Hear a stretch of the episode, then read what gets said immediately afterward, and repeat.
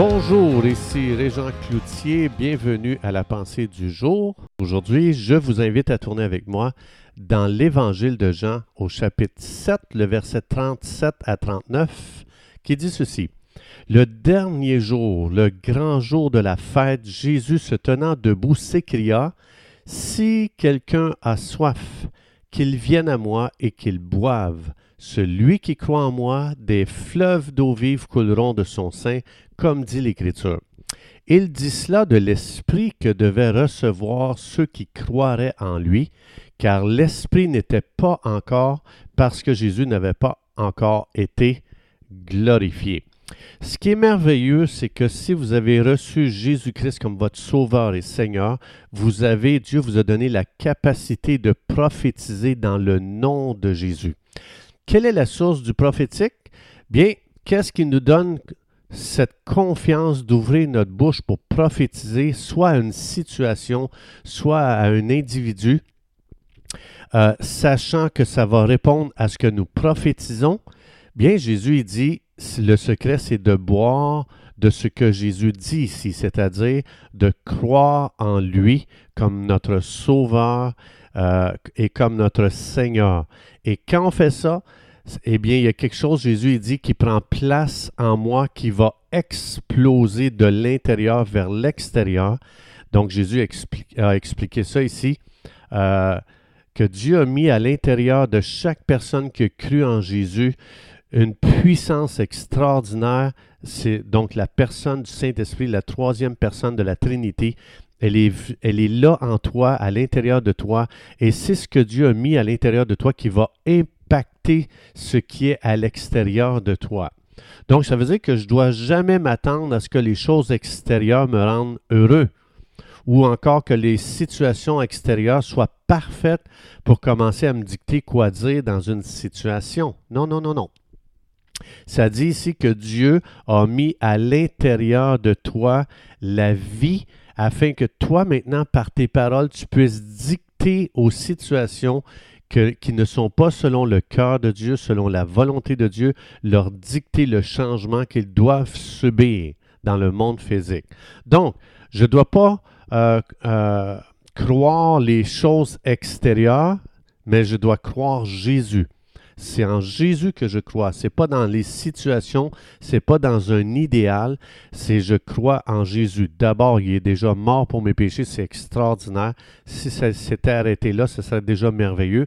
Mais Jésus est allé plus loin, il dit, ça va être plus que ça des fleuves d'eau vive vont couler à partir de l'intérieur de toi. Donc, ça veut dire, le Saint-Esprit en moi peut, peut commander aux situations avec une autorité extra ordinaire. Donc, quand ici Jésus dit des fleuves, des fleuves d'eau vive couleront de son sein ou de son cœur ou de l'intérieur de toi, ça se réfère à l'Esprit de Dieu qui réside à l'intérieur de toi dans ton esprit. Donc, c'est lui, le Saint-Esprit, qui nous rend capable de prophétiser. Et Jésus, ici, ce qu'il est en train de révéler, c'est que la gloire de Dieu va habiter dans chaque croyant après sa résurrection. Donc, ça le dit quand il sera glorifié. Et on voit justement, euh, euh, on voit justement ce que ça donne dans Actes chapitre 2. Euh, ça dit ici que le Saint-Esprit est venu, il, a habité dans chaque croyant, et ça dit que les disciples ont été remplis du Saint-Esprit et ils parlaient en d'autres langues. Donc, c'était une œuvre surnaturelle du Saint-Esprit. C'est parti de l'intérieur vers l'extérieur. Donc, pour plusieurs, quand ils ont commencé à parler les merveilles de Dieu, pour plusieurs, ça sonnait comme du charabia. Mais pour ceux qui avaient les sens spirituels allumés, ces gens disaient, ces hommes sont en train de déclarer les merveilles de Dieu. C'est étrange de voir que l'action surnaturelle de Dieu dans Acte 2 est interprétée de deux façons différentes. Pourtant, c'est la même œuvre. Pierre, lui, inspiré par le Saint-Esprit, dit Laissez-moi vous expliquer ce que Dieu est en train de faire ici. Et Pierre a utilisé les Écritures pour expliquer ce que Dieu fait. Ça, c'est la meilleure façon d'expliquer les choses qui nous entourent. Euh, les événements qui dépassent notre raisonnement, notre compréhension, euh, nos émotions, euh, notre jugement naturel. Donc, on prend la parole et Pierre ici a expliqué ce qui se passait à travers une parole qui avait été donnée par le prophète Joël. Donc, mon raisonnement, mes émotions, mon jugement ne sont pas adéquats pour interpréter aujourd'hui ce que Dieu fait.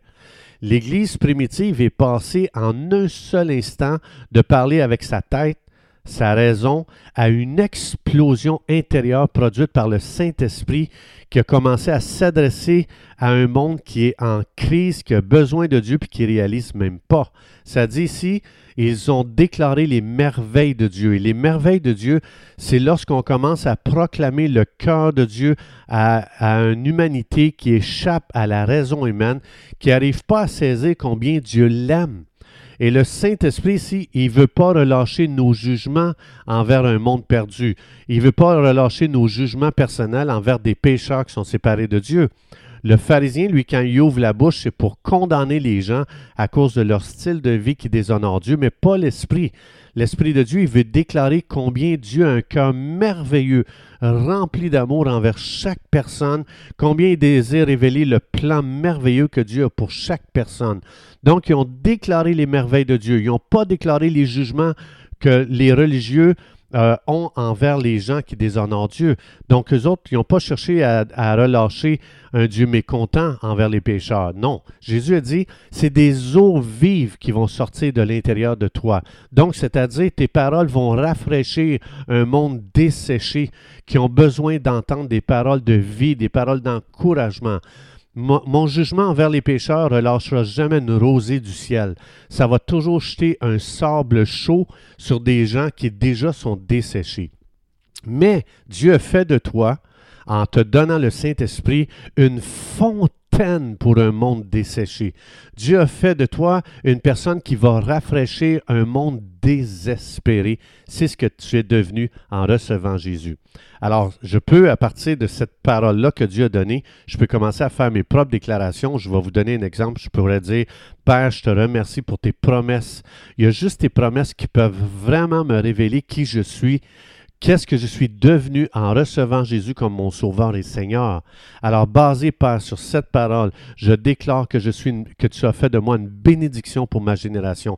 Je déclare que mes paroles sont de l'eau vive pour tous ceux qui vont entendre ce que le Saint-Esprit va me, m'inspirer à dire devant les défis aujourd'hui, devant des gens qui marchent dans les ténèbres, devant quiconque que Dieu va mettre aujourd'hui sur mon chemin. Je déclare qu'une fontaine de vie va les arroser et ces gens découvrir un Dieu merveilleux pour eux.